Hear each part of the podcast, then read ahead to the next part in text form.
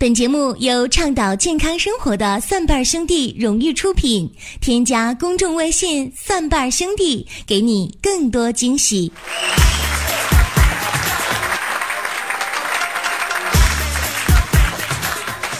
各位好，我是陈林。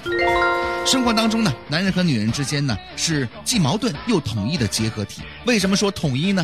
不有那么句话吗？男女搭配干活不累。哎，为什么说矛盾呢？你想，男人和女人在一起，因为这个思维方式的一些行为方式的不同，会导致很多的笑话和矛盾的产生。你就比如说我们办公室小斌，在很多年之前呢，谈过一个女朋友。这女朋友呢，你想女人都需要哄嘛，对吧？这女朋友有一天就跟小斌就说哈，哎，斌呐。冰冰冰，你看吧，我今天早上照镜子了，我就发现吧，我越来越肥，越来越老，越来越丑了，可咋整啊？哎，你哄哄我呗。这个时候，小斌来了一句：“嗯，有有有啥好哄哄你啊？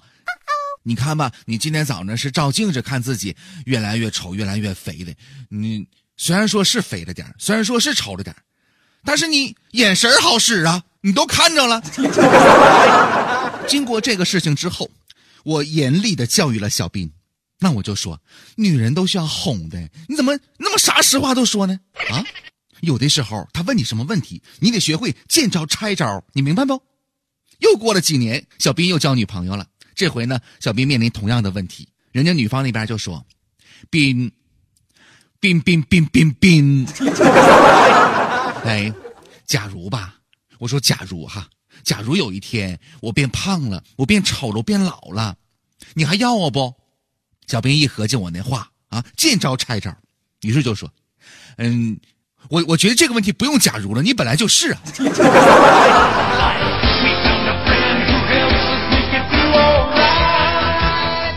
朋友们呢？这个世界呢，由三种人组成，是什么呢？男人、女人和不懂女人的男人。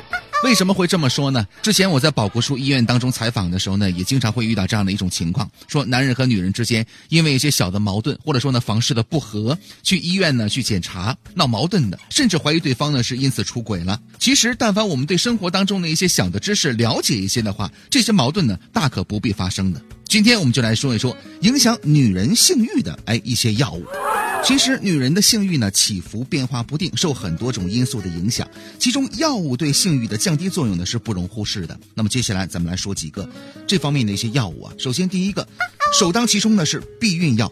含有孕酮的避孕药呢，可能会引起女性性欲的下降。长期服用这类药物呢，还会降低女性性激素的含量。所以呢，采取其他的避孕措施，对女性来讲呢是更为安全的。